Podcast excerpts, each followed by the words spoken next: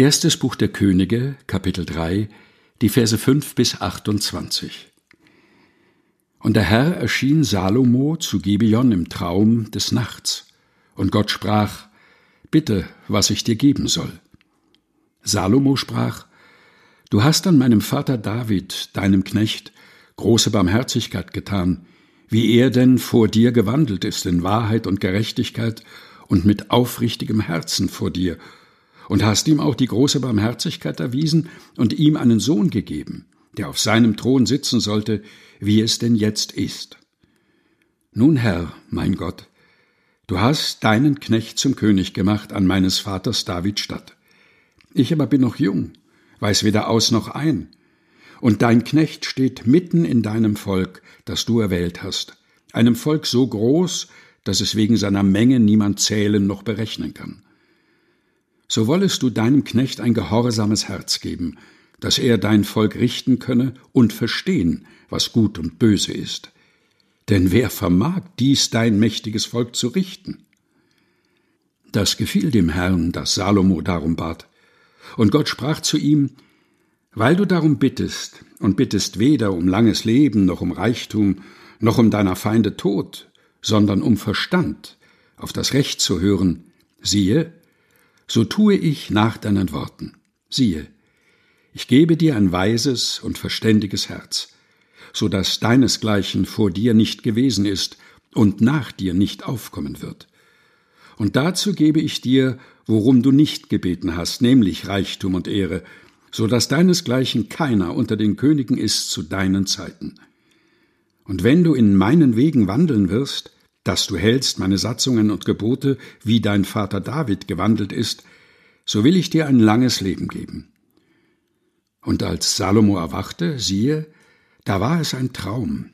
Und er kam nach Jerusalem und trat vor die Lade des Bundes des Herrn und opferte Brandopfer und Dankopfer und machte ein großes Festmahl für alle seine Großen. Zu der Zeit kamen zwei Huren zum König und traten vor ihn, und die eine Frau sprach, Ach, mein Herr, ich und diese Frau wohnten im selben Hause, und ich gebar bei ihr im Hause, und drei Tage nachdem ich geboren hatte, gebar auch sie. Und wir waren beieinander, und kein Fremder war mit uns im Hause, nur wir beide. Und der Sohn dieser Frau starb in der Nacht, denn sie hatte ihn im Schlaf erdrückt. Und sie stand in der Nacht auf und nahm meinen Sohn von meiner Seite als deine Magd schlief, und legte ihn in ihren Arm, und ihren toten Sohn legte sie in meinen Arm. Und als ich des Morgens aufstand, um meinen Sohn zu stillen, siehe, da war er tot. Aber am Morgen sah ich ihn genau an, und siehe, es war nicht mein Sohn, den ich geboren hatte. Die andere Frau sprach, Nein, mein Sohn lebt, doch dein Sohn ist tot. Jene aber sprach, Nein, dein Sohn ist tot, doch mein Sohn lebt.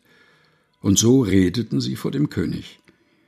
Und der König sprach, diese spricht, mein Sohn lebt, doch dein Sohn ist tot. Jene spricht, nein, dein Sohn ist tot, doch mein Sohn lebt. Und der König sprach, holt mir ein Schwert. Und als das Schwert vor den König gebracht wurde, sprach der König, teilt das lebendige Kind in zwei Teile und gebt dieser die Hälfte und jener die Hälfte. Da sagte die Frau, deren Sohn lebte, zum König, denn ihr mütterliches Herz entbrannte in Liebe für ihren Sohn und sprach Ach mein Herr, gebt ihr das Kind lebendig und tötet es nicht.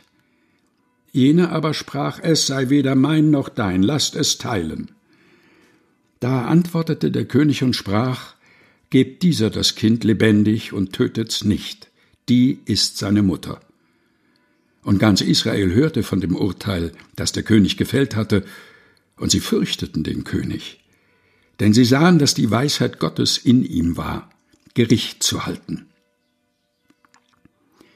Erstes Buch Könige, Kapitel 3, Vers 5 bis 28 aus der Lutherbibel von 2017 der Deutschen Bibelgesellschaft. Gelesen von Helga Heinold.